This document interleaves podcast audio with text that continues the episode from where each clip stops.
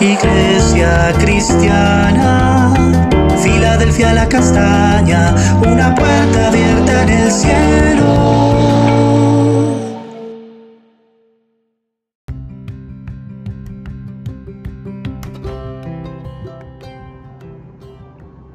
Amada Iglesia del Señor, muy buenos días. Dios les bendiga. Eh, continuamos con nuestro altar familiar. Para hoy vamos a estar mirando Eclesiastés 2, 4 a 9 en la traducción al lenguaje actual. Vamos a titular o he titulado este, esta escritura cuando aún eres el centro de tu vida. Dice así la escritura. Todo lo hice en grande Construí mis propias casas, planté mis propios viñedos, cultivé mis propios jardines y en mis huertos planté toda clase de árboles frutales. También mandé construir represas de agua para regar los árboles que allí crecían. Llegué a tener muchos esclavos y esclavas, y también tuve más vacas y ovejas que todos los que reinaron en Jerusalén antes que yo.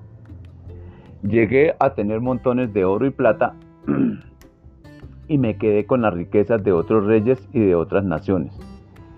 Tuve a mi servicio hombres y mujeres que cantaban para mí y gocé de todos los placeres humanos, pues tuve muchas mujeres. Entre los que reinaron en Jerusalén antes que yo, nunca nadie fue tan importante ni tan sabio. Hoy miramos un poco cómo Salomón nos lleva al filo de la navaja, a esa imperceptible frontera que se puede rebasar al probar una y otra vez nuestra sapiencia.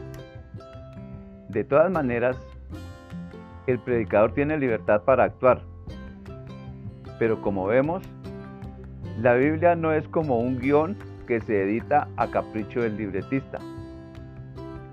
El actor tiene en su libre albedrío la capacidad de recomponer su actuación cuando una parte no está de acuerdo con la idea original y además podemos ver, se nos muestran las consecuencias de la conducta del protagonista.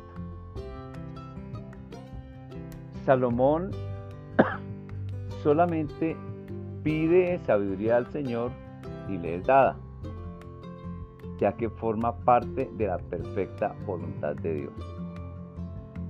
Como recompensa espléndida ante este pedido muy original, de hasta cierto punto extraño, porque no pide más cosas, Él recibe riquezas y gloria como ningún otro en su tiempo. Aquí vemos esa grandeza condensada, digamos que en las obras civiles que emprendió. El templo, su casa, todas las obras que realizó en, Jerusalén y en sí en Israel. El estilo de vida que llevó la comodidad de sus siervos, etc. Salomón se adentra minuciosamente en cada una de las exploraciones que se le ocurren. Y obviamente que, emprende a nivel personal, que es lo que se nos muestra a lo largo del contenido. También podemos ver sus excesos y la vuelta a la posición acertada. Todo un sinnúmero de actividades en la vida del ser humano.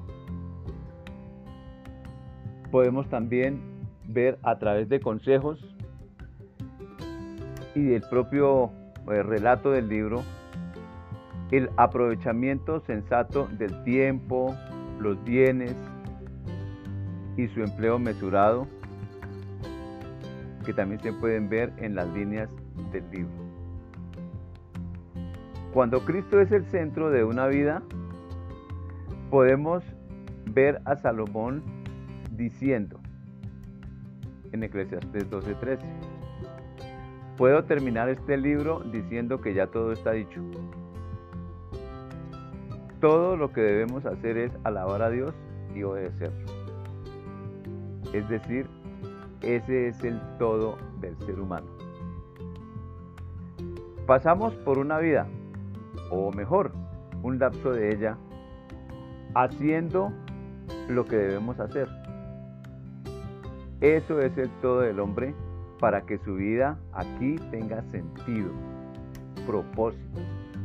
Es la mentalidad de reino. Esto es la manera de pensar para una actitud adecuada mientras dura la travesía. Hoy nos hallamos ante la evidencia de que sí se puede establecer a Cristo como centro de nuestra vida. Para eso estás en el lugar abierto en el cielo. Estás en la iglesia local. Tu vida está adentro de esa puerta abierta en el cielo. Vamos a por ellos, por los que están afuera de la puerta esperando una oportunidad para entrar. Vamos a orar. Iglesia Padre, en esta mañana te damos gracias, Señor, porque a través de este libro, Señor,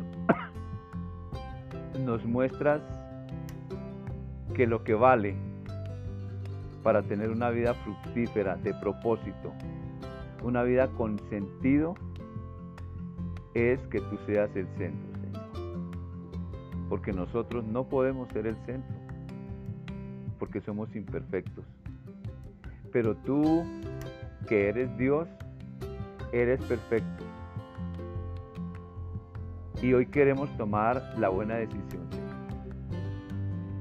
Si no lo hemos hecho, Señor, queremos que tú seas el centro de nuestras vidas, Señor. Para eso pagaste un precio que nadie más pudo ni puede pagar. La cruz. Señor, gracias, porque nuestra mentalidad ha ido cambiando paulatinamente por la mentalidad de reino.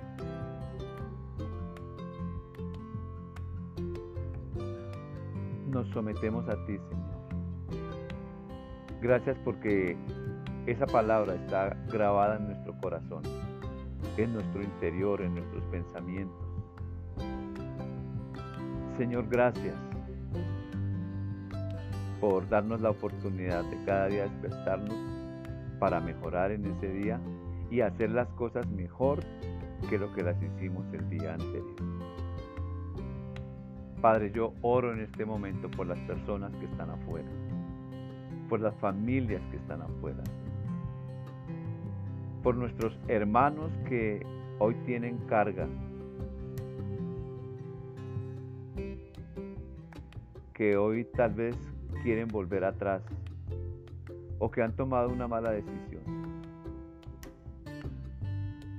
Oro por esas preciosas vidas por las que tú moriste en la cruz. La vida de todos nosotros y en especial de aquellos que están con dudas. Padre, toma el control, por favor. Llevamos nuestros pensamientos sujetos a la obediencia a Cristo.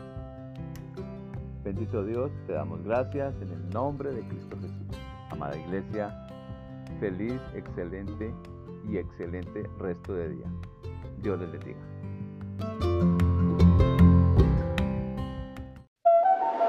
Iglesia cristiana, Filadelfia la castaña, una puerta abierta en el cielo.